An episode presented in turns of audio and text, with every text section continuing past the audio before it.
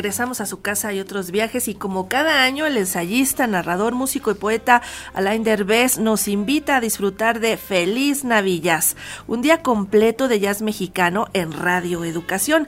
La programación incorpora lo mismo grabaciones de conciertos de jazz que registros discográficos del siglo pasado y de esta centuria, igualmente grabaciones que en distintas plataformas han hecho jazzistas en nuestro país. Y ahora vamos a conocer los detalles con el compositor, saxofonista, conductor y productor radiofónico Alain Derbez. ¿Cómo estás, Alain? Hola, muy, muy, muy buen día. ¿Cómo estás tú?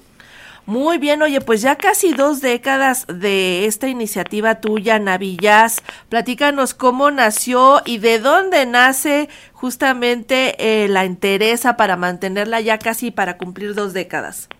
No sé, ha puesto en riesgo mi familia porque nunca hay, hay comidas de Navidad precisamente por eso, porque siempre estoy chambeando pero pues funciona, funciona muy bien.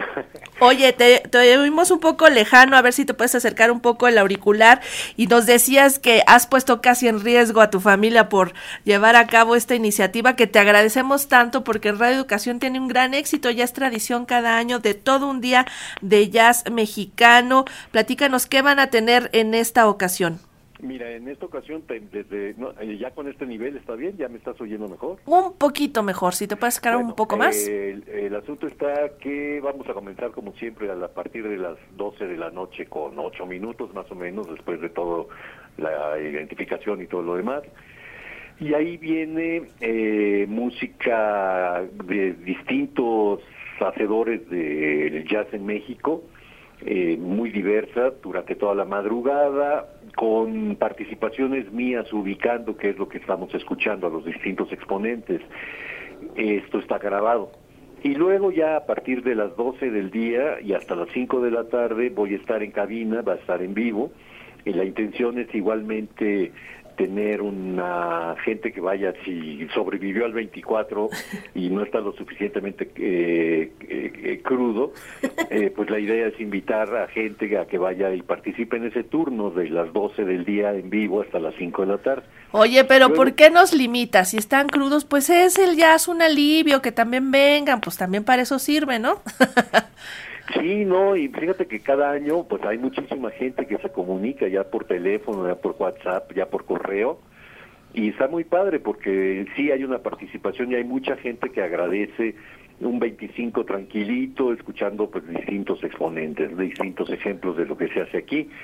Y está pensado también así, hay distintas intensidades en la mañana y a mediodía y en la tarde y en la noche para poder acompañar y que realmente sea una buena muestra, una vitrina de todo el riquísimo que hacer de la historia del jazz en nuestro país. Oye, y a propósito de, eso, también vas a presentar tu libro, ¿no? Con un gran saxofonista armoniquero que se llama Luis Márquez, que vive en Bélgica desde hace 40 años, y este hombre, que es un gran, gran ah, artista, va a estar platicando con nosotros sobre su vida, sobre su quehacer allá, sobre un reciente disco antológico que acaba de sacar en, aquí en México y eso va a durar un par de horas y luego viene más programación hasta las 12 de la noche en que ya nos despedimos de esta feliz Navidad. Oye, te preguntaba acerca de si vas a platicar sobre la nueva edición de tu libro, El Jazz en México, que está editado por el Fondo de Cultura Económica. Sí, por supuesto que sí. Fíjate que el libro debió de haber salido en este diciembre, pero por angas o por mangas no salió, saldrá en la primavera del 2024.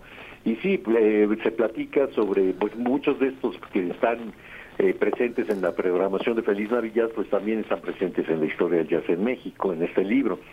Es una versión, la nueva, eh, más amplia, corregida, aumentada, con más fotografías, en fin, eh, la, historia del jazz en México no para ni hacia adelante ni hacia atrás. Hay que indagar mucho en lo que se hizo desde los años 20 y la participación de músicos mexicanos antes de, ni siquiera la invención de la palabra jazz con doble Z en eh, convidar a músicos que irían a ser los protagonistas de la génesis del jazz a distintos instrumentos, enseñándoles distintos instrumentos, que eso pasó con mexicanos que se fueron a Luisiana y que les enseñaron a artistas que después serían los grandes jazzistas del siglo XX. Oye, y tú mismo has mencionado que la historia de la cultura en México se mira desde el lado de la historia del jazz y como dices, hay que seguir escarbando en esa historia, pero qué tan difícil es, qué tan documentada, qué tantas fuentes pues están expuestas y hay otras que hay que buscarle mucho, ¿no?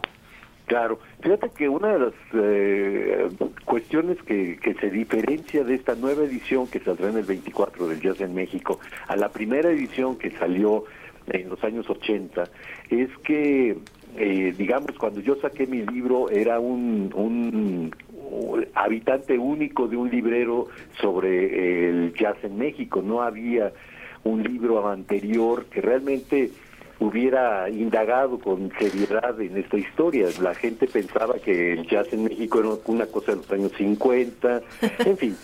Pero después de que salió la primera edición y con la segunda edición, que ya fue en el Fondo de Cultura Económica, vino como una ah, necesidad de muchos investigadores de indagar en esta historia del, del jazz en nuestro país. Entonces ya digamos que la bibliografía está mucho más amplia. La, bibliografía, digamos, los habitantes de este librero ya son mucho mayores.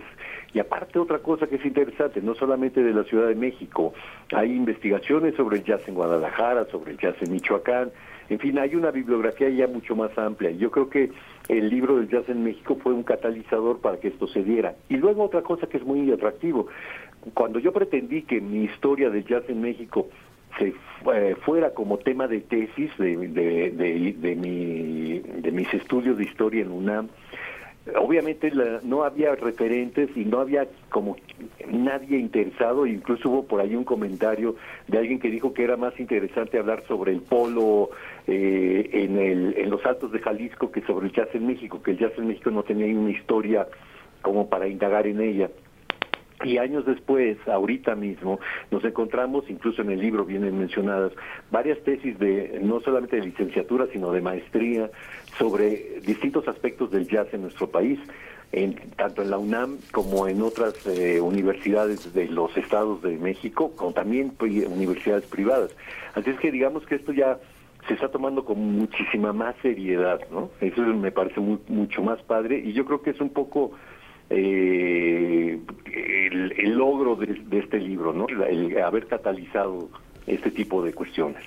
Pues ahí está la historia de este género, sus músicos, sus autores y sus intérpretes van a estar presentes en este día de Feliz Navidad en Radio Educación. Nada más por último, invita a la gente y les dices desde qué horas vas a estar aquí con nosotros en Navidad. Sí, por favor, a partir de las 12 de la noche, en que supongo que ya habrán acabado de cenar, o si no, acompañen su cena con algo de jazz en México en Radio Educación. Y esto va a estar todo el día, absolutamente todo el día. A partir del mediodía, las 12, ya estaré yo en cabina platicando y recibiendo a los jazzistas que quieran caerle a la cabina de Radio Educación y a las 5 de la tarde entra la plática con Luis Márquez y ya después de eso seguimos con su música y seguimos también con distintos exponentes del quehacer teacero y muy rico en nuestro país. Vayan, muy bien. quédense. Gracias, Alan Derbez. Que tengan mucho éxito y feliz Navidad. Un abrazo. Igualmente, gracias.